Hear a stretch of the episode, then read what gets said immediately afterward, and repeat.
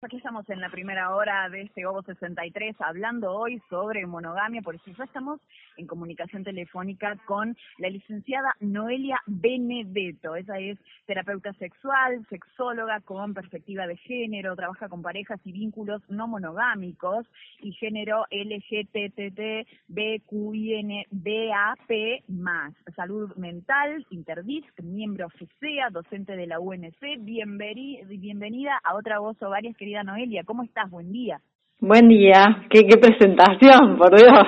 Bueno, a ver, tanto esfuerzo en la vida que valga la pena, ¿no? Porque me, encanta eso, me encanta que la gente trate de conocer un poquito quiénes son eh, las personas que están del otro lado y cuáles son las razones por las que les convocamos a, charlar aquí en nuestro programa. Eh, así que con, semejante preparación vamos a vamos a presentarte como corresponde, querida Noé. Bueno, muchas gracias por el reconocimiento y bueno, y por convocarme a hablar de, este tema que, que bueno, es, es algo que está poniéndose en tensión, cada vez más en revisión en los, en los tiempos que corren, ¿no? Y para, para arrancar con esto, quería, ¿no? Porque es tan, tan, tan vasto el tema. Estuve investigando toda esta semana, leyendo muchísimo hay algo que por, donde quiero quiero arrancar que me, llamó muchísimo la atención algunos conceptos no sobre las formas de el consumismo relacional no monogámicos o no monogámicos y, y en eso sé que tenés mucha mucha experiencia porque vos trabajás particularmente también con parejas y vínculos no monogámicos Sí, yo soy miembro, hay una comunidad en Argentina que se llama eh, Relaciones Abiertas, que bueno, es referente porque justamente son activistas y, eh, digamos, cuentan desde primera fuente sus experiencias en relación al poliamor y el amor libre. Bueno, y ellos han conformado un grupo de, de profesionales eh, que, que estén formados en esto, ¿no? Digamos, porque ya de repente una formación en terapia de pareja quedó totalmente obsoleta para este tipo de, de nuevas configuraciones vinculares. Y, bueno, armaron una Open Guía, se llama, eh, a nivel del país, a, nivel nacional, eh, bueno, donde, donde hay profesionales amigables, se les suele llamar en, en, estas, en estos aspectos, ¿no? Digamos, porque eh, al vivir en una sociedad capitalista, esto va muy de la mano con que los vínculos eh, considerados normales, por así decirlo, estén mm, configurados dentro de la monogamia y em, de repente que sean parejas binarias, eh, cierta exclusividad sexual, ¿no? Digamos que, que todos se vayan lazando de a dos. Em, sin embargo, bueno, hay otras formas de pensar y vivir los vínculos donde de repente poder salirse de estas lógicas que eh, también tan anudadas al amor romántico muchas veces son las que generan malestar, frustraciones y decepciones o potencian eh, ciertos aspectos relacionados a la violencia de género, ¿no?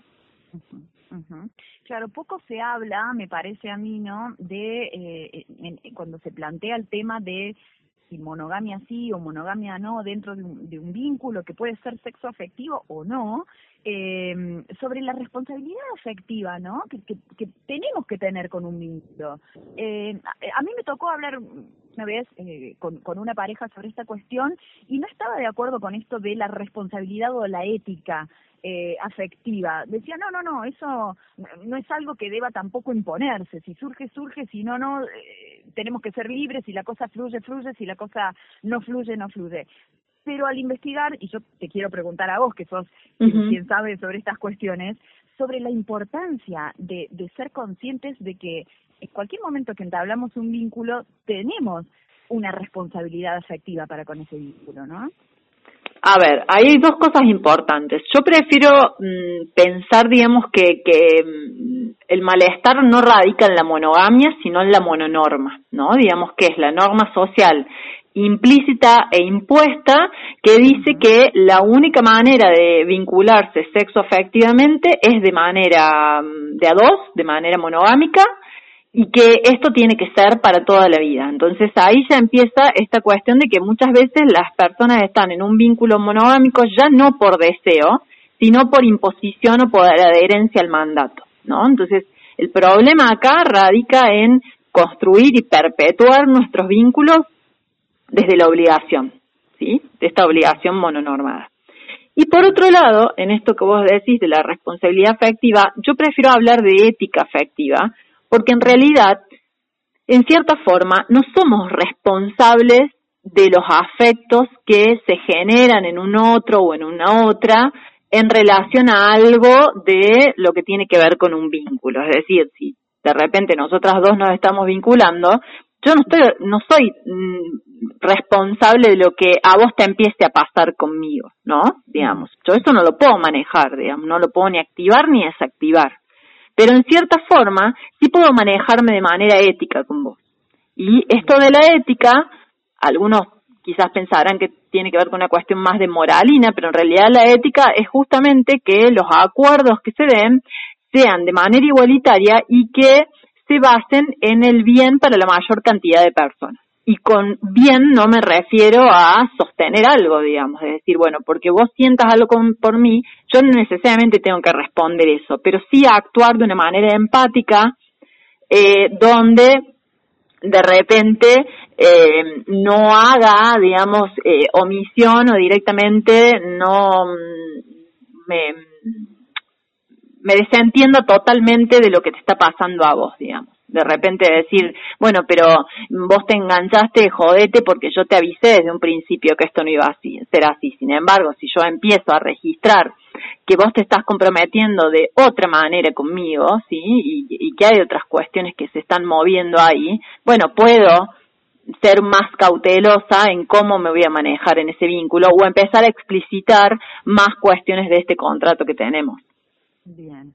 ¿Cómo trabajamos, Noelia, esta cuestión de la, mirada monosexual que, tiene la sociedad en, sí y, y, los estereotipos, ¿no? ¿Cómo nos salimos de esos estereotipos? ¿Cómo hacemos para plantear, por ejemplo? Tengo una, una eh, la necesidad de plantear eso con mi vínculo, de hablar del tema eh, y, sacarme el miedo a, no ser o prejuzgada o, eh, no sé, entablar una desconfianza que suele suceder, ¿no? Al plantear vos la posibilidad de abrir el vínculo o demás, eh, o, o, que te suceda todo lo contrario, ¿no? Que, que, que la otra persona ya, ya lo, lo, esté realizando, pero de manera oculta, que no, digo, que no sea hablado, que no sea consensuado. ¿Cómo hacemos para trabajar eso con la pareja? Bueno, en principio creo que la comunicación es base de esto, una comunicación asertiva, sabiendo que no necesariamente porque yo comunique algo, esto va a tener un impacto en la realidad a modo de que las cosas cambien según lo que a mí me gustaría que pasara, ¿no? Digamos, en principio, si yo me, me reservo estas cuestiones y no las empiezo a sociabilizar, esto que hablan de, de justamente de democratizar los afectos, difícil que algo cambie, ¿no?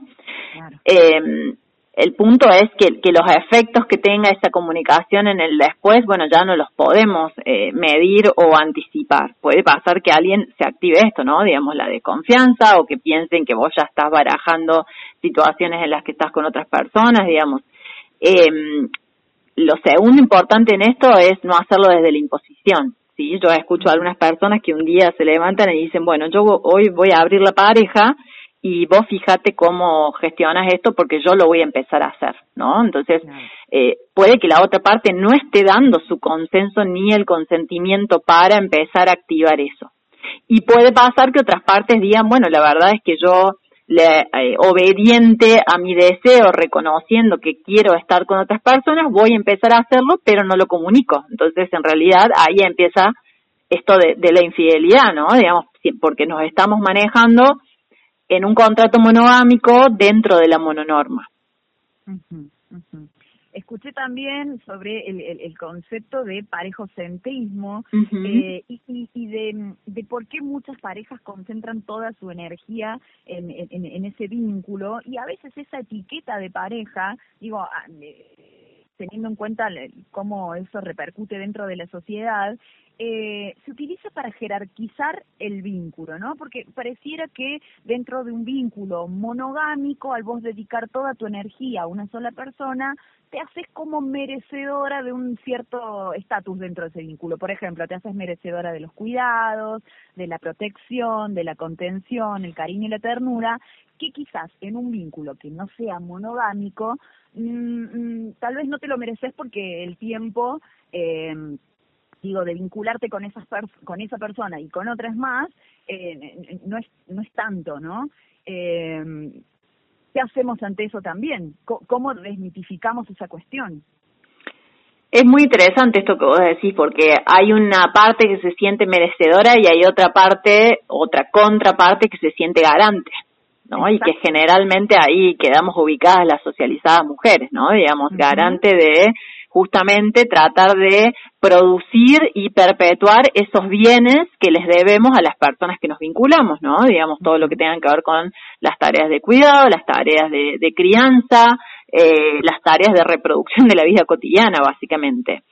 Eh, en ese punto yo creo que, que, es importante empezar justamente a cuestionar, ¿no? ¿Por qué alguien, también creo que cuestionar desde el lugar de los malestares que genera esto. ¿No? Digamos, porque si yo pienso a alguien como garante de todo esto, digamos, le estoy pidiendo muchas veces, las más de las veces, un montón. Y ante la primera falta de esa persona lo voy a vivir como una estafa, más allá de que nuestro contrato se haya basado en una gran utopía. Pensemos en esto, ¿no? Digamos, si yo tengo un vínculo jerárquico y estoy internada 10 días y esa persona de repente no puede venir a verme, ¿Qué implicaría eso para ese vínculo? Digamos, ¿qué implicaría, eh, bueno, mínimo una pelea, mínimo? ¿Y qué pasaría, por ejemplo, si cuento con cinco o seis amigues y algunos pueden darse una vuelta, ¿sí? Quizás en otro contexto, no COVID, y otros no. ¿Qué pasaría con esas amistades? ¿No? ¿Se disolverían porque alguna no pudo aparecerse en esos diez días? O alguna puede aparecerse quizás por una videollamada o teléfono, pero ¿qué pasaría si esa persona que yo pongo en el lugar de un vínculo jerárquico no se hace presente físicamente? Entonces, le pedimos un montón a veces a esta persona y si no está esa, esa prestación, por así decirlo, y esa presencia, se toma como una estafa del contrato, cuando en realidad lo que hay que revisar es si no eh, es como muy ambicioso el contrato. Claro, claro, claro, encontrar en una sola persona todo, ¿no? Digo, amistad, eh, compañerismo, contención, diversión, charlas, sexo, afecto, amor, eh, y es realmente imposible, digo, para, para, para cualquier tipo de persona y para cualquier tipo de vínculo.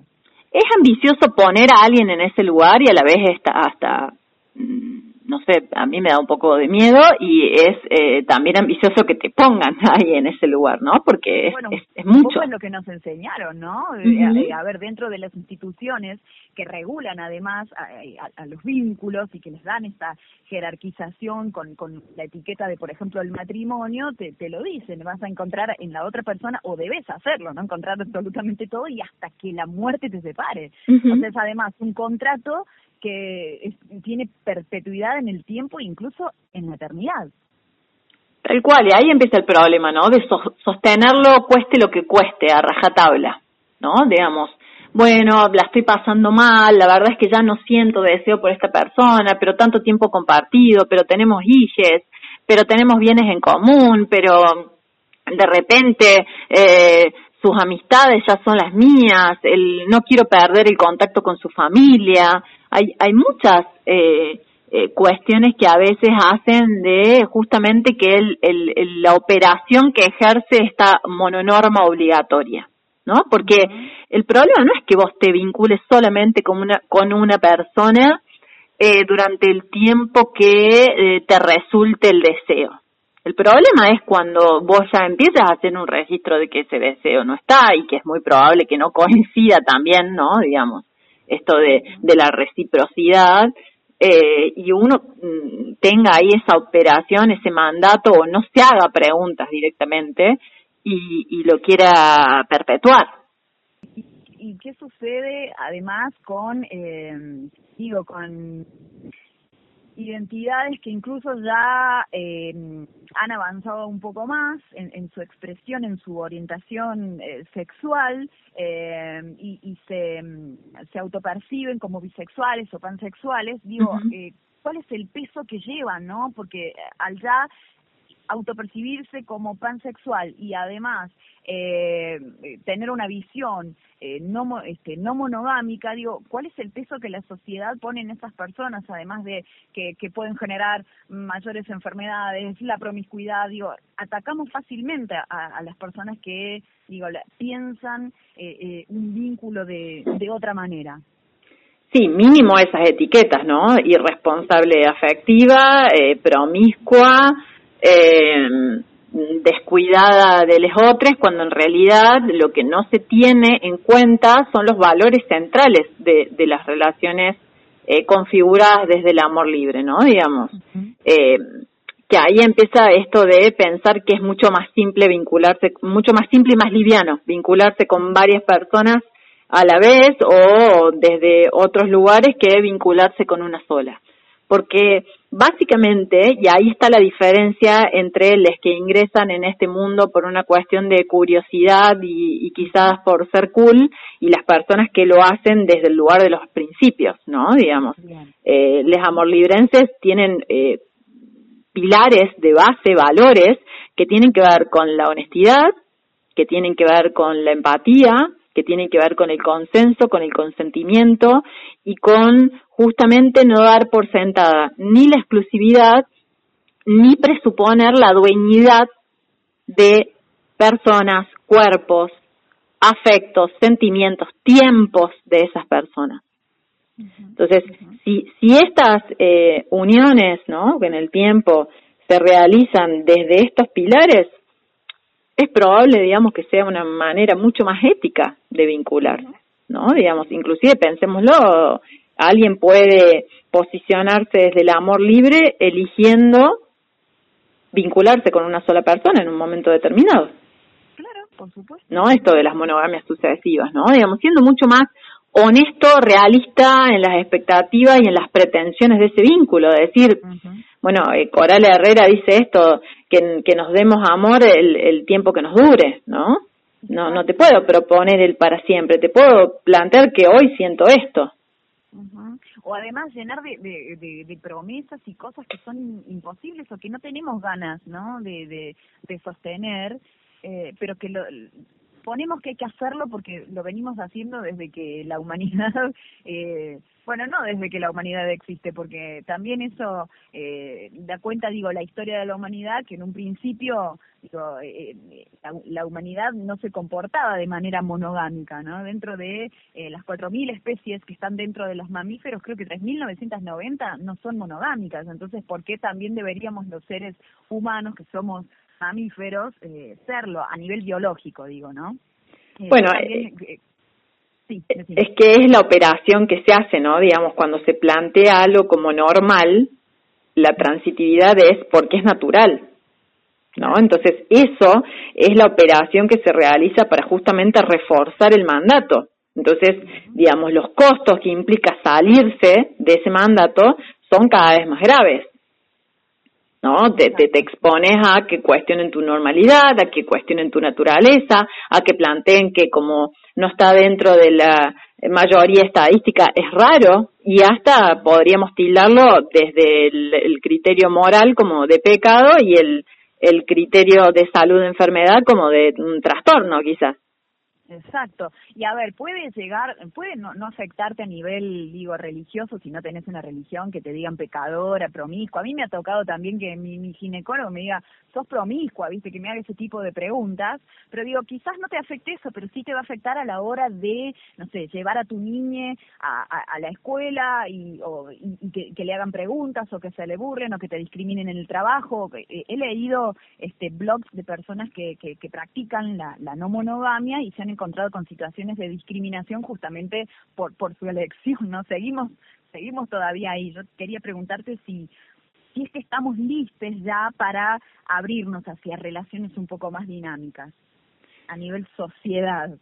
A nivel sociedad, obviamente que no, digamos. De hecho, mm, estar en un vínculo o en vínculos no monogámicos forma parte de la disidencia y cada vez que yo me posiciono desde un lugar disidente tiene un costo, ¿no? Entonces, eh, claramente que la sociedad, mientras siga siendo eh, capitalista y conservadora, va a seguir siendo mononormada, va a seguir siendo heteronormada. A ver, eh, vivimos en una matriz heterosexual, que implica todo eso, ¿no? Digamos, eh, salirse de esos lugares tiene costos, porque constantemente va a haber una o varias personas, dispositivos, instituciones que te señalen que justamente eso no es lo que hace la mayoría.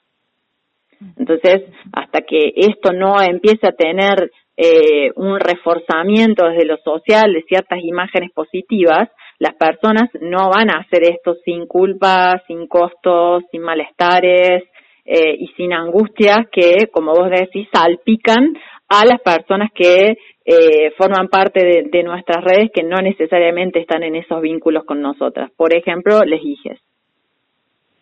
Ay, Noelia, me quedaría hablando horas con vos porque es apasionante este tema y además es como como una herramienta que, que, que, nos das y que nos acercás cuando hablamos con personas que, que por supuesto tienen preparación en esta temática. Seguramente te estaremos llamando en algún otro momento si, si te parece para, para continuar aprendiendo. Tenés, realmente te, te estoy siguiendo en Instagram y haces unos posteos sumamente interesantes sobre distintas cuestiones, eh, el orgasmo femenino, por qué no hablar de relaciones tóxicas, bueno, temas que son realmente muy, pero muy interesantes. Algunos de ellos los hemos planteado también en, en otra voz o así que agradecerte tremendamente esta charla eh, y, como te digo, si, si, si te parece eh, en algún otro momento volver a hacer contacto y, seguir hablando de estas temáticas para, para seguir aprendiendo, ¿no? Y acercarnos a esto y ver en qué estamos y hacia dónde vamos, eh, es, es el objetivo del programa.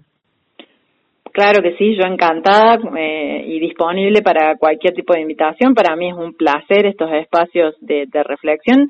Eh, agrego que también me resulta muy agradable eh, ser entrevistada desde justamente el interés y toda esta exploración previa que has hecho vos, digamos, eh, es, es muy grato compartir estos momentos porque ahí es donde se produce el intercambio y no es algo asimétrico donde yo vengo desde un saber a, bajar línea, ¿no? Digamos, está, está bueno cuando esto cautiva el interés de, de las personas que, que están entrevistando y calculo que de los oyentes también, así que bueno, eh, yo obviamente que, que, acepto cualquier tipo de propuesta y para las personas que quieran también a lo mejor hacer otras preguntas o de repente explorar otras temáticas, el Instagram mío es arroba benedetto y bueno, ahí también pueden acercarse si, si lo desean. Muchísimas gracias, querida Noelia. Un abrazo sororo desde aquí. Otro. Muchas gracias y que tengas buen día. Igualmente. Noelia Benedetto, hablando con nosotros sobre monogamia. No